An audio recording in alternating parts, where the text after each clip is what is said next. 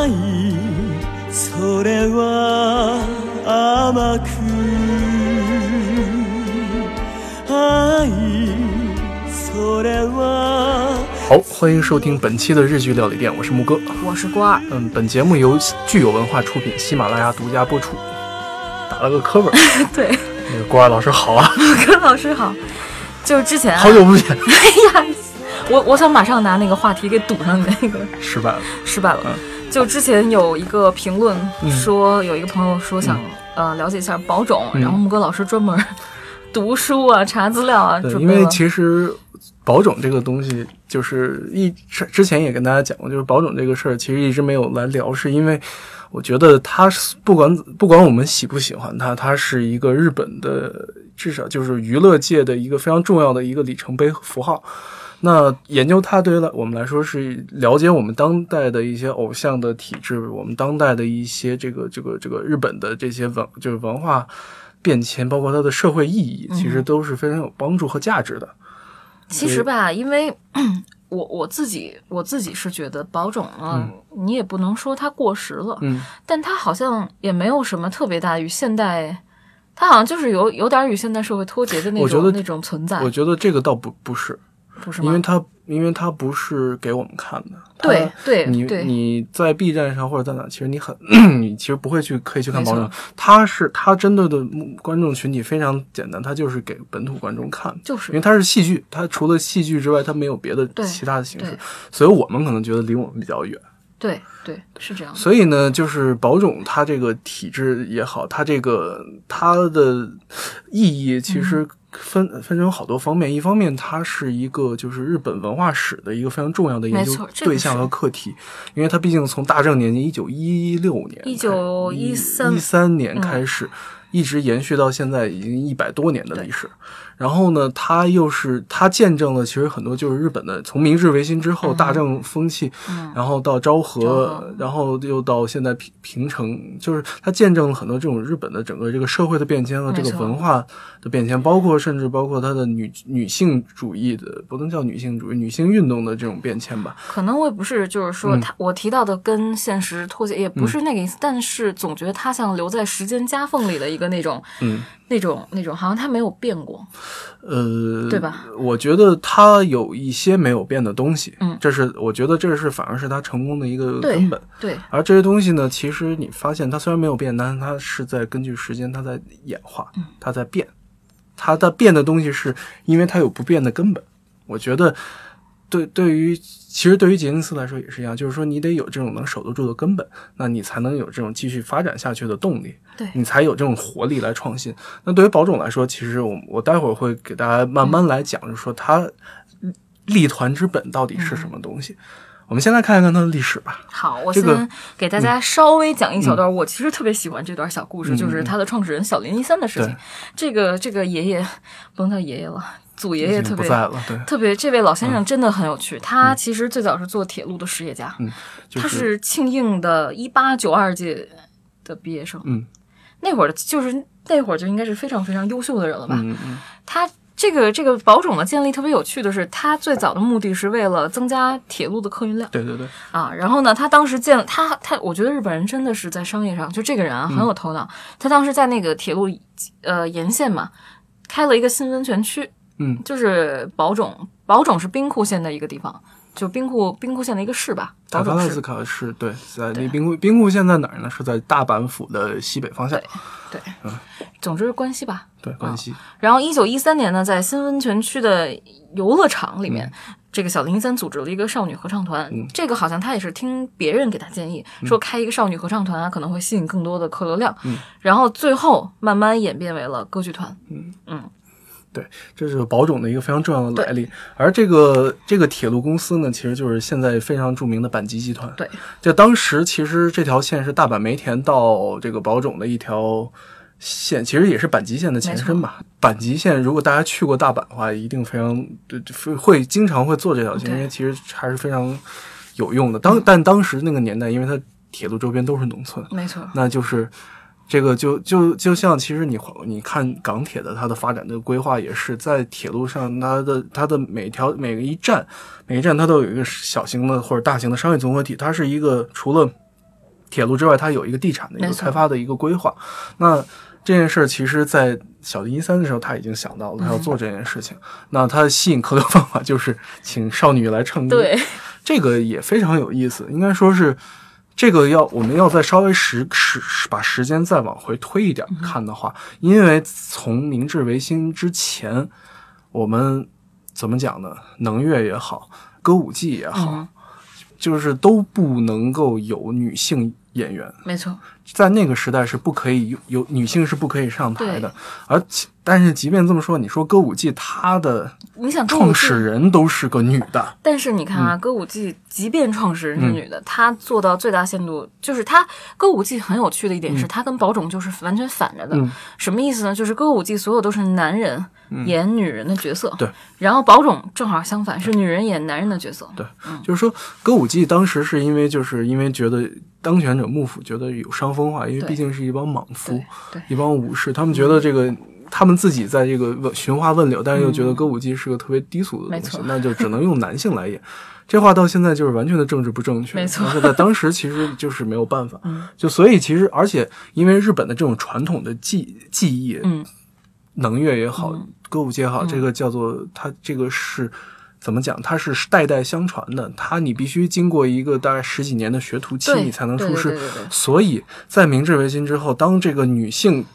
可以有权利，大概就一八九几年之后，女性开始有权利登上舞台的时候。他发现他们没有没有东西可以演。没，错，那只能去接纳一些相对西洋的西方西方的一些传过来的一些东西，比如说就是在宝冢他们最早成立之初嗯呢，他们表演的形式特别像我们的春晚，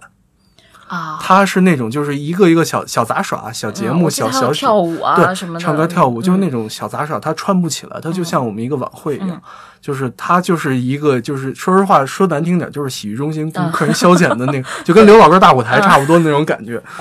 但。但就是从那个时候一步一步开始走，而且就是正是因为从明治维新之后，他有了这个契机，他抓住了这个这个西化的这个契机。而说到这个呢，我再补充一个背景，就是说，其实当时对于这个如何接纳这个西方文化，它这个关东和关西呈现出的完全不同的态度。在关东的话，那其实东京的戏剧圈呢，大家是要彻底废掉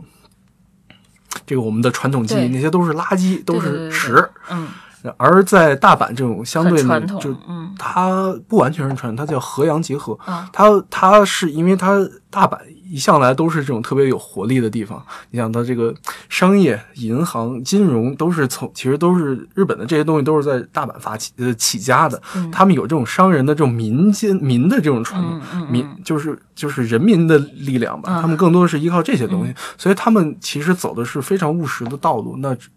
大家喜欢看什么，我就给你们演什么。对所以从这儿开始，宝总就开始踏上了一条这个新的路，那就是说，我们以这个娱乐大家的这种方式来，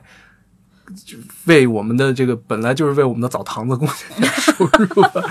所以，所以不要小瞧那些在澡堂子里唱歌的人。我跟你说你，去的都是怎样的澡堂子呀？酒吧也好，就是不要小瞧有梦想的人，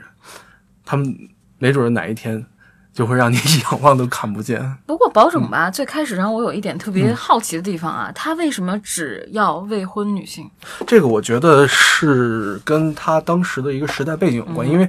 我们把这个看到放到当时的那个时代，它是有一个时代的限制。因为小林三他其实讲过一个非常有意思的观点，我们现在不妨一听，就是说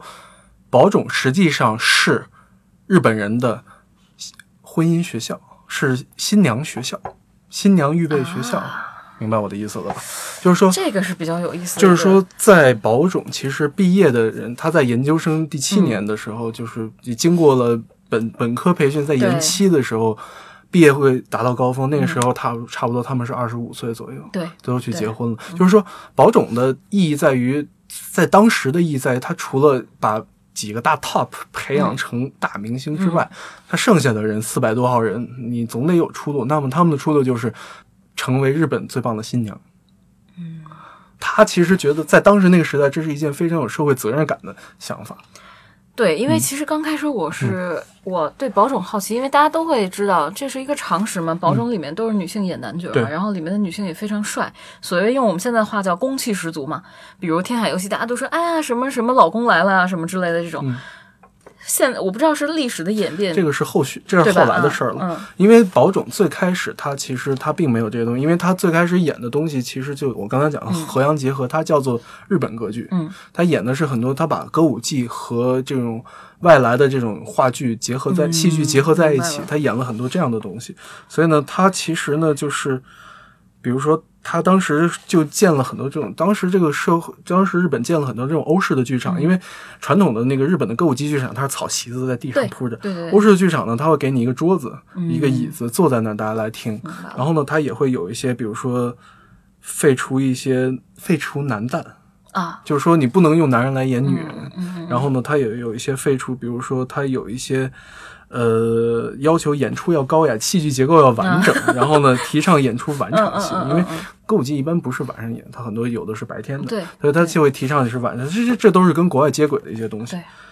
因为到后嗯面他们就开始接一些西洋的整，就是完整剧目嘛，对对对。已经废除了那些，但现到现在歌舞表演其实并没有完全废除，对。他们作为就是一个 option 吧，然后因为其、其他时间他们都在演完整剧目，比如说什么啊，我记得当时有《罗密欧与朱丽叶》，这是比较比较经典的剧目嘛，嗯，然后好多西洋的什么什么那个《乱世佳人》啊，然后他们也都会演，然后包括现在还会演一些什么漫改，就是随这这个倒是随着时代，就是他们内容是不断在更新的，对。有漫改啊，有什么电影改这种小剧场，嗯，不过话又说回来，就是说宝冢最开始他们是没有这么细的一个东西的对，因为最开始他们只是唱歌，对，唱歌呢，而且当时他们演出是不收门票的，因对为都是在澡堂子里嘛。后来就是表演跟培训分开了嘛，这个是在、嗯对，这是在一八年的时候，对一九一八年的时候，他有了开始这个分的三个部门，一个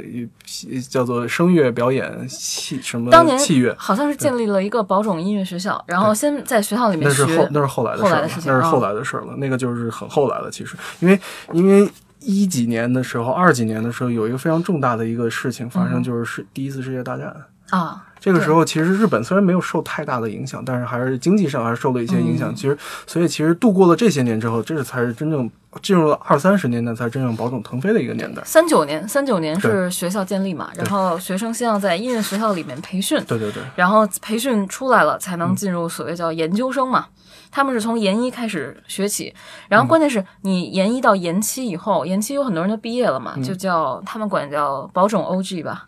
就算是 O girl，嗯 O girl 这个称呼是来自于就是美美国职棒大联盟的退役的都叫 Old boy。嗯，对。然后没有毕业的，嗯他们就升为上级生，然后上级生就可以开始公演啊什么这些。所以其实他这个体制大概就是在那个时候建立，三几年他建立一个这样非常先进的一个人人才培养的体系。明星制和就是升级制嘛，应该说是这个明星制是他一个这个明星制是宝冢成功的一个很重要的一个核心。嗯，这个事儿其实是你在它的历史中，这个历它的历史太长了，我实在是不太有力气给大家展嗯开去说这个事情。就是它这个明星制其实是它成功的一个非常重要的一个基石，因为像我们大部分的剧团，比如说日本最著名的四季剧团，嗯他们其实因为他们是演别人的戏，呃戏，他是去引进别人的戏，他是用戏来配演员，或者说哪怕是。那个百老汇也是一样，就是你我有一个戏我要去 casting，那我去谁选了谁，那就谁来演。然后呢，可能还有一个 under，那可能就是他有个 understudy，然后呢就 A 角 B 角来回轮，嗯，他最多也就是这样。但是宝冢正好相反，他是先有明星，然后呢剧团的专属编剧嗯为这个明星来写戏，嗯，这个就是一个特别可怕的一个事儿，因为它的这个是一个很重要的，就宝冢跟其他剧团区别，就是说宝冢的演出制度叫做短期公演制度，就是说他一部戏不会演很长时间，像四季剧团一部戏至少得演一年。啊，我就说宝冢，对，大概宝冢的话是一个嗯。月，差不多一个月的话呢，基本上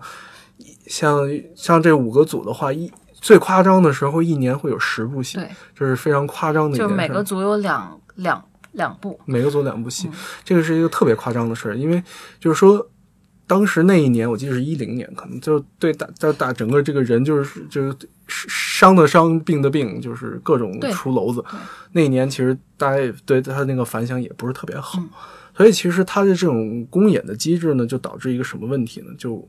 让演员的压力其实很大，非常大，他们没有时间休息。而保种的戏，这个说到他的戏呢，就是他在这个长时间的演变，从开始的这种土洋结合的嗯这种东西，然后慢慢慢慢开始引进，从上个世纪六十年代，就是二战之后开始引进很多这个西方流行的这些音乐剧的这种题材，包括他们当时演过那个歌剧《歌剧魅影》，嗯，他们当，时。猫是没有演过的，因为他他们是不让演非人类的东西。哦，原来是这样啊，，然后呢，像那个什么，像贝隆夫人也没有演过。贝隆夫人因为主角是个女的，对不能演。对，她但是像其他好多，她也演过。宝冢最出名的三部戏《凡尔赛玫瑰》《飘》《伊丽莎白》嗯这个叫宝冢宝冢三大件。嗯嗯，就是说，当然前两部是原唱，伊丽莎呃伊丽莎白呢是引进的，凡尔赛玫瑰对是本土的漫画改的嘛？对嗯，所以你会发现他的这个他的演出的这个风格，从那个时候开始加入了很多特别华丽的元素，嗯，而直到现在，它演变成了一种特别夸张的一种非常华丽的东西。就是说，华丽到什么程度？它每一场呢都会有可能会有十几套服装，对，十几套服装都是到最后都是那种大亮片儿，然后这个大羽毛，就是在那个东京场、嗯。东京场和那个宝冢场，嗯。因为它是这两个主场嘛。嗯，千代田的那个场，然后他就会最后谢幕的时候有那个大大翅膀嘛，对，嗯。那个大翅膀真的很吓人，就是那些顶级的那个男艺就会背着一个两米五的那种大翅对对对。大羽毛，特别吓人。然后呢，它的这个剧的格式其实很固定，基本就是它分成两个部分，一个一部分是戏，一部分是 show。啊，对，戏的部分呢就是文戏，大家演，大舞家台剧，嗯。念白；嗯，秀的部分就是跳、唱、对。打，对，就就很热闹，它一层一层叠的很那个什么。然后比如说它的 final，它最后的结尾，它一定是不管是比如不管这个戏再是个悲剧，比如说他好多他演了很多《凡尔赛玫瑰》，他最后它我记得是个悲剧好像，悲剧，嗯，但是最后所有死的人都会上来跳舞，对对对对，就是他会给你营造一种这个世界大同、这个和嗯天下和太平的这样的一种感觉，而且他跳舞是有严格顺序的，先是群演，嗯。然后呢男二和女二啊，转圈跳一舞，然后最后女一，嗯然后最后男一从那二十六节的大台阶上走，披着两米五的大羽毛走下来，就是都非常的固定。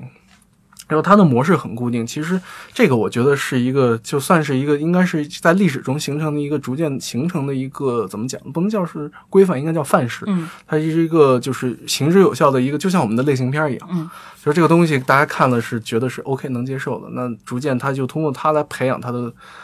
忠诚的呃观众。嗯，基本上很以前的时候，大家特别崇尚就保种看看保种戏要看三四十遍，每一场都不能落。天哪，这是当时他们崇尚很多东西。然后呢，当然了，其实说起来，宝冢后来受到二战的影响也挺大的。因为二战的时候，毕竟这个打在打仗的时候呢，他们被迫演了很多这种宣传军国主义的戏，然后呢，到后来甚至就剧场就被关了，把他们送到东北去慰问演出，送到前线去慰问演出，包括很多神风特工队的那些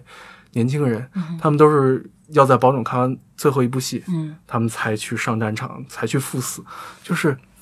就是宝冢就变成了一个仪式，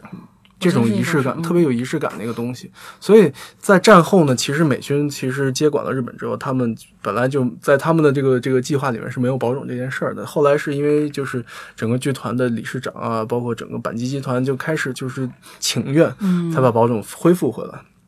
不过我其实现在特别好奇一件事儿，就是现在啊，嗯，现代我保种的这个受众到底是当年的老人呢，还是年轻人也会去看呢？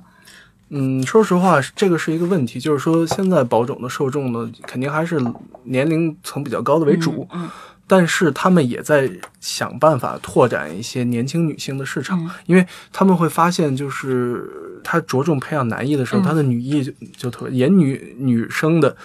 女演员就很差。没错。然后呢，其实这一点呢，我觉得可能他在慢慢的调整。而且其实当时我对保种的一个印象是，他对这个女性运动，大家都都在就是提倡说说这种一种流行说法吧，就是说他们对女性运动特别重视。对但其实我当时想的是，你想他们的男艺的这个就所谓 top star，、他们的地位这么高，嗯，你说其就是还是他们把这个男性角色看得很重啊。对，这个是没办法的。我觉得这个是这个是一个历史的选择。嗯，这个我觉得跟日本人对待女性的观观感有，关。我觉得是是有关系的。这个后后面后面我们再慢慢来分析。但这个事情其实你是无法脱离这个大环境来看的，就是说，但是宝冢呢后来有一件事情对他的冲击也挺大的，嗯。就是阪神地震。啊，阪，神地震对他冲击很大，然后整个就几乎，但是呢，就整个剧场就是那个柱子家没塌，剧场没塌，但是它那个它的那个主体结构出现了很大的裂缝没错，然后呢，整个喷淋装置挂了，然后喷的到处都是水，对，对。然后呢，但是他们又他们没有地方排练，但是他们在一个月之后要在名古屋公演，嗯。所以他们借了很多，他们借了一个排练场，嗯。就排练。然后呢，同时那些保种工作人员开始修缮剧场，嗯外界估计他们可能需要一年才能把这个剧场修完，结果他们只用了七十三天。就非常神奇，嗯嗯嗯。就他们就是因为他们这种学校的这种管理体嗯。制，就让他们的就是这种凝聚力和团结特别特别的厉害。我有时候就是我看到很多宝冢他们那个跳舞的视频，确实特别恐怖，就是整齐到那种，嗯，你感觉像是军事化管理过的这种、这种这种组合，对对对，嗯。所以真的是他们是有这种严格的这种等级制度，它就像一个金字塔一样。而且他们对礼仪要求特别高，不像就是像呃杰尼斯或者说 AKB 这种普通的偶像养成的这种这种地方，他们是真的严格要培养，好像是那种。在在昭和或者在更早大正时期，可能是上等人的那种礼仪要求，嗯，就就像你刚才说的新娘学校，可能就是指这个吧。对对对就因为他很多培养出的女孩都嫁到了很好的人家去。对对对，嗯，基本上当时能娶个保种出来的演员，会觉得是一件特别光宗耀祖的事儿嘛。对对对对，但是其实就是，嗯，保种在七十年代他遇到了一个低谷，嗯就是说那个那个时候，因为其实大家对他这种演的这些东西有点腻歪了，啊，然后呢就觉得你这。中呃，这个土土洋不洋的，嗯你这到底是个啥？嗯而且，就大家就觉得，而且说实话，六七十年代它算是一个，也是一个经济的泡沫期吧，算是。对，正好。那个时候呢，就大家觉得，包括板级集团也觉得你这是一大包袱，嗯，弄得我这儿而且七十年代主要 CD 啊，然后那个西洋那种那种流行乐，正好也刮到了日本，开始进来，然后保准受到很大的冲击。嗯。然后呢，但是呢，就是阪急集团有一件事做的很正嗯。确，这其实也是一个他的立足的一个根本，就是嗯。阪急集团它没有限制任任何限制它任何创作上的自由，创作它是完全自由、完全放手的。你们赔钱我认了，但是我觉得嗯。本集集团特别聪明的一点，包括就是现在很多，我觉得很多中国的大的集团在嗯复制这个模式，就是用地产或者用什么实业来养这种文艺的这这个这个部分。就是说这个还是很重要的。就是说，它从资本运作的角度来说，它是能够让你的这个故事更丰富一些。没错，你除了地产这一的板块，你还会有，比如说你教育、医疗嗯这些体育，你都会有投资。那你文化这一块，你自然不能放过没。错，像包括很多地产公司修的美术馆啊、剧场啊，其实现在在国内也能看得到了。而且关键就是他们不是特别在乎这个美术馆啊或者这个剧场到底盈不盈利，其实会有很多呃实验性的呀、先锋的东西嗯，出现。现在其实我觉得宝冢有一点变化，就是他们也开始有一些实验的呀、先锋性的这种剧嗯在在上映。对对对，嗯所以很有意思。但是话话说回七十年代，嗯，七十年代一九七四年出现了一件非常这个这个颓势被彻底的扳回来了，嗯是啥呢？一九七四年的秋天，反而在玫瑰上映，啊，对就大家就疯了。这这个戏就是基本上就是一九七五年的时候已经演了五百六十场，这是第一次漫改吧？这是第一次漫改，嗯然后这是应该说是宝冢历史上最至少到目前为止最成功的一出戏。对。到现在还是经典剧，每年都可能会有公演的这个机会嘛。对，嗯。所以其实也是一个爱情故事嘛，对。吧？特别像那个什么日本日本版的，嗯就是日本日本人写的法国版的嗯花木兰，啊，对，特别像。对对对对对。但是只不过花木兰是喜剧嘛，嗯。我们还是比较喜欢看喜剧的。但其实他也提到了安、安托瓦内特这个在法国历史上其实并不是一个被人尊敬的人，对，然后这部剧被被他为他翻了案，把他塑造成一个非常纯洁、向往爱情的一个女人。当然了，这个事情呢，就是反正至少这部戏就非常的火爆，然后它的主题曲也已经火的就一塌糊涂错没。错，然后呢，当时他其实就是他，因为他这部戏为什么成功呢？除了这些演员的他的戏本身的这些东西，他演员也好，他的服化道也好，都是基本上当时顶级的，就是华华丽，就是除了华丽之嗯外，你想不到别的词儿。大亮片、大水晶、大钻石，然后就大羽毛，嗯就是都是那种就是把西方的很多元素都放大了嘛。嗯，他但是因为它是一宫廷戏，所以你只有这样，你才能传达出那种美感。而且这是舞台嘛，嗯它其实我觉得舞台剧比电视剧什么难实现多了，就是你观众肉眼看到离得很近距离，你能知道这个东西好不好，做的做的怎么样。其实换就是舞台剧的一个很重要的，就是这个你现场这个这个氛围感，就是你营造这个气场的氛围感很重要。它不完全是，它有百分之七八十是通过演员的，但是可能对于保种来说，它放大的是演员之外那部分，他也不会放过。没。错，这个特别可怕。我跟你说，就是一场换那么多衣服，然后呢，包括后来保总演戏，就说，哎，你这个衣服是不是哪一场哪一场用过哎呀，你们是不是没钱了？就是网上会有这个这个戏迷就会就会就会批评他们，就他们搞得他们压力很大，就那他们花大价钱做的这些服装，最嗯后怎么处理了？就只能废了，因为他们的制度是短期公演制度，，对，所以我觉得应该是，如果其实挺浪费的。每期都换新衣服的话，这个得多大的工作量？但是这个是一个什么呢？这个这个收回到它的这个商公演的模式，嗯因为四季剧团，它有百分之八十的剧都是引进剧，嗯有的都是嗯买的版权。对，然后呢，他在一四年的时候，好像有人统计说，四季剧团他们每年的版权费大概是三十亿日元，非常高。真的非常非常高，所以这就这就是对于他们来说他们的最大的成本。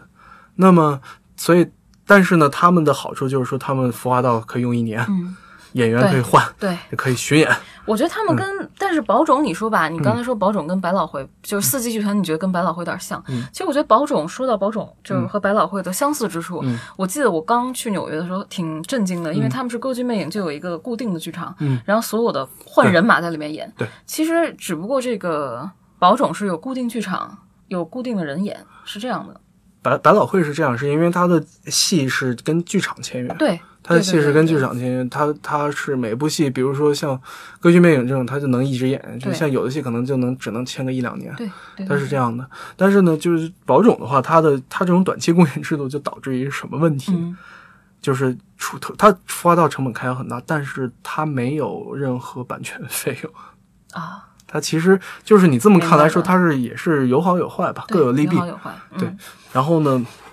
这是其，然后呢，当然了，到后来这个从七十年代之后，基本上就嗯八十年代的时候，宝总开始上电视，就是他会有一个专门的公司来打理他的那个在电视上，对嗯 Sky Stage，嗯对这是一个呃，当然了，这个就是后，然后后面九十年代他又开了新的，在东京又重新开了新的大剧场，嗯，有很多。他这个那个时候，其实七十年代是一个他非常重要的转折，就是从凡尔赛玫瑰，对，就是从凡尔赛玫瑰，就是说所谓一部戏养活一个团，对。大概就是这样。反正宝冢现在大剧场、小剧场几乎遍布，也不能说遍布全国吧，但是基本大的，比如说那个，我记得福冈有吧，有个博多座，然后名古屋也有，大阪的梅田，就是刚才最早我们节目一开始说的那个 铁路的那个线，对，宝冢到梅田，梅田就有两个。对吧？对一个是小，一个叫我记得叫一个叫 DC 吧，是一个小的叫 Drama City，然后还有一个是大的梅田的总的剧场。所以保种其实怎么说呢？它的这种公演剧，因为它毕竟它有五个组，对，五个组，因为每个组又是独立运作的。对，我记得是他们组的名字也特别逗，好像当时还是有什么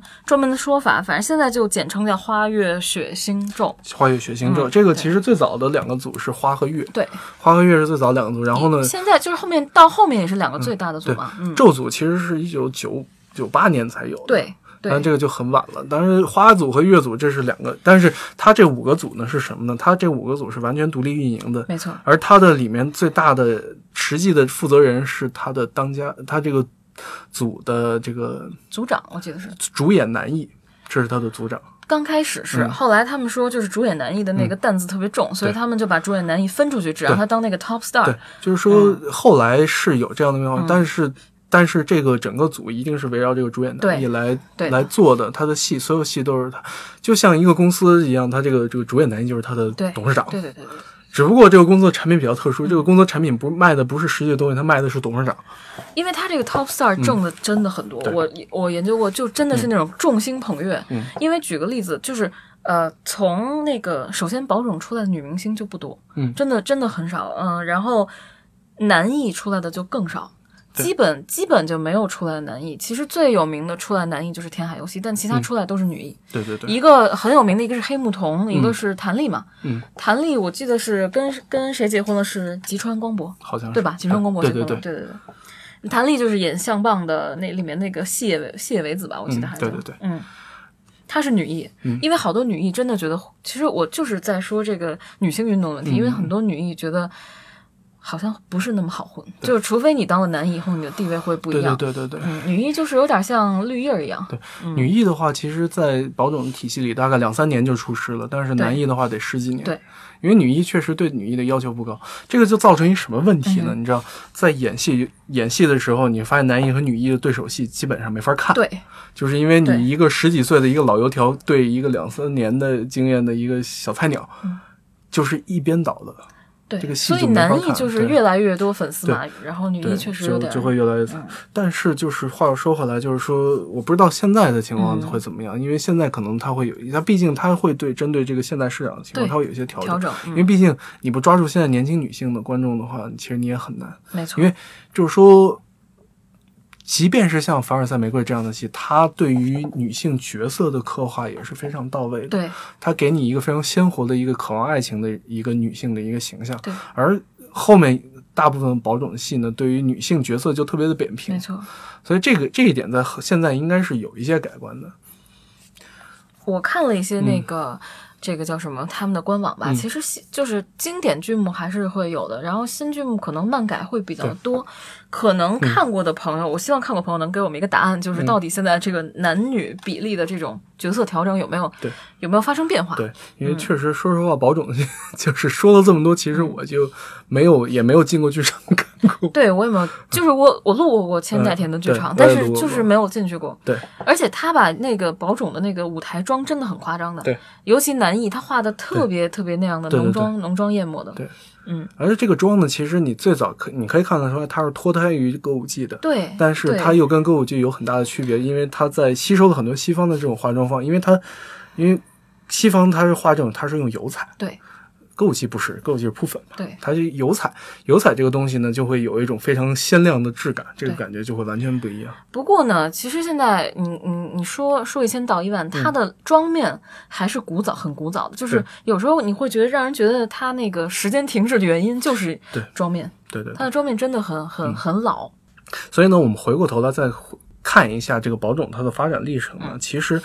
它成功的要素能够以绵延至今，而且能一直有活力的要素有这么几个啊，嗯这是我感觉的啊。首先，第一个是他的这种短期的明星制和他的短期公演制度这是他成功的一个非常重要的条件，就是说你去用你的。最好的资源来砸到你最有潜力的这个人身上，嗯然后你去围绕他来打造你所有的东西。对人气就是一切，人气决定一切。那么你有人气，我就可以决定你的出场位置、嗯你的薪酬、你的收入，这是一个很重要的。然后呢，还有一个很重要的就是它的现代化的企业管理制度，嗯还有这种艺人培养体系，就是说它的这个整个集团对它这个自由的这个支持，创作自由的支持，嗯还有就是它这种，因为它是从七几年开始，它是第一，应该是第一批开始签约的。签约演员的这种那个剧团，这是大概七十年代的时候，他们是先行者。对他用用制度、用那个合同来保障你的利益。虽然其实很多人、大部分人虽然过得还是很惨，嗯，但他保障了你的利益。基基本利益吧。对，所以这三条，这三个非常重要的它的基石，这是我认为。所以你再回过头来看一看，我们现在的这些，包括杰尼斯也好，包括嗯 K A K B，包括四十八系，包括四十六系，嗯你都能发现这三项东西的影子。对对所以为什么我们说宝冢它是影响了一这个这个现在它它的影响力它在现在它还是有的，就是因为它奠定了一个日本这个偶像团体的一个大概的一个发展的策略和一个这个运营的方式还有方向是。下周呃亚洲的第一个偶像团体，可以这么说，嗯，对。但是呢，话又说回来啊，我们就是最后我们再来再再我我想再再回过头来看一下，我们刚刚才一直没有避而不谈的一个话题，嗯就是这个女性化的这个女性运动的一个这个启示，就是我们刚才讲，保种它其实是一个新娘学校，嗯，大家想一想是什么呢？在一个男权的社会，女性甚至可以被包装成男性，嗯。来表演，来获来通过此以此来获得利益。那女性其实她并不从她表面上看，她可能是一个女性，一个觉醒、自主、独立的一个身，但是实际上她完全不是。对正好相反，女性依旧是一个男权社会的玩物，在那个时代，而且。她的身体不由自主，我没有办法决定我想演什么，我没有办法决定我能干什么，我就是男人的附属。然后呢，那如果你演不了戏，那你就嫁人。对，就是说他他依旧是在一个男权社会的话语体系内它其实就是一个迎合男权社会需求的这么一个产物。对，其实当时他们演过一个剧目啊，叫《茜茜公主》，也是嗯非常对对对非常对对著名的。然后我当时就觉得很讽刺的一点，嗯就是你不觉得茜茜公主那个剧里面那个公主不快乐的原因你还记得吧？就是对对对她受到宫廷的那种束缚。其实你不觉得宝冢刚开始，我不知道现在的发展是什么情嗯况，但是刚开始那些女演员其实面临的就是这种这样的这种束缚，被教你很好的礼仪，被教你去迎合这个皇室啊、上层社会的这种这种关注。所以其实，但是就是说，这个我们说这个这个不是说我们是在贬低宝种的这个价值，嗯它的它只是因为在当下时代，它是有它的时代性的意义的。我觉得它是那个时代的必，嗯就是就是必然的产物。对，这是一个必然的产物，就是说。这是在那个时代，因为中产兴起，然后整个思想意识开始向自由、自由对风气盛行的大正时代。顺便一提，大正天皇是一个弱智，他从小脑膜炎，对对对对，所以只有在那个时代，所所以这个时嗯代它所诞生的自由其实并不稳固。后来在昭和基本全给推翻了，但是这是后话了。就是说，在那个时代，就是在这个中产新中产崛起的时候，那它一定会有一些新的东西。那它求新的这个点就是一个。它其实你别看它虽然对女性它还是一种禁锢，但是它对以前来说已经是非常大的进步了。没错，女性至少能出来演戏了。对，这是一个澎湃的消费欲欲望下面的一种非常不能叫健康，但是是一种非常朝气蓬勃的一种产物。对它代表了一个未来，就是一个国家未来的方向。可以说，就是说我们。在通我们看到它的时候，我们可以感觉到他们是在通过自己的努力在改变这个社会。我觉得这个是宝种的一个意义所在。我觉得这个也是他们给我们从文化学和社会学上的一个很重要的启示。而且呢，嗯不管当年怎么样，或者现在怎么样，还是它背后真正意义怎么样，但是宝种给女女性们带来的这种激励，对还是非常大的。就是戏外的这些女性，对，没错。嗯所以其实从从这点上来看，我觉得宝冢就非常的是，它是一个标杆性的一个剧团。而且好多年轻的女孩就是现在女孩儿，她们会觉得哦，女人能演男人啊，女人能比男人演的还好。其实，而且日本的很多民众也是这么觉得，就是觉得哦，女性比男性其实更加细腻，更加有感情，没演错没错得更好，甚至能代替男性角色，是一种骄傲的这，种象征。其实其实我真的觉得。有些时候，女人是比男人更了解男人的，男人真的是一群傻子，你知道吗？哇，木哥老师真的是，我是女性之友，嗯 直男一百分真的真的，我我我特别直男，但是我不我不不直不直男癌，啊，对我，觉得我是一个非常嗯，非常对非常非常柔软的一个。我扯远了，为什么把自己的身材带进来？不不不，所以说保种这个东西就是基本上你讲讲多少都讲不完，它有很多东西可以挖。当然，我们今天其实聊的这个话题稍微有点深了，嗯，我觉得，但是呢，这不并不妨碍大家去欣赏它的美感，它有这种华丽的美感，它其实在给它这是一个我觉得。剧团嗯一个剧目，这对相比电影和电视剧来说，更像是一个造梦的东西。没错，它的它给你带来的梦境更不真实，但是它其实给你带来的力量会更强大。所以希望呢，就是女性听众朋友，但嗯我不知道男性听众朋友会不会有这个需求啊。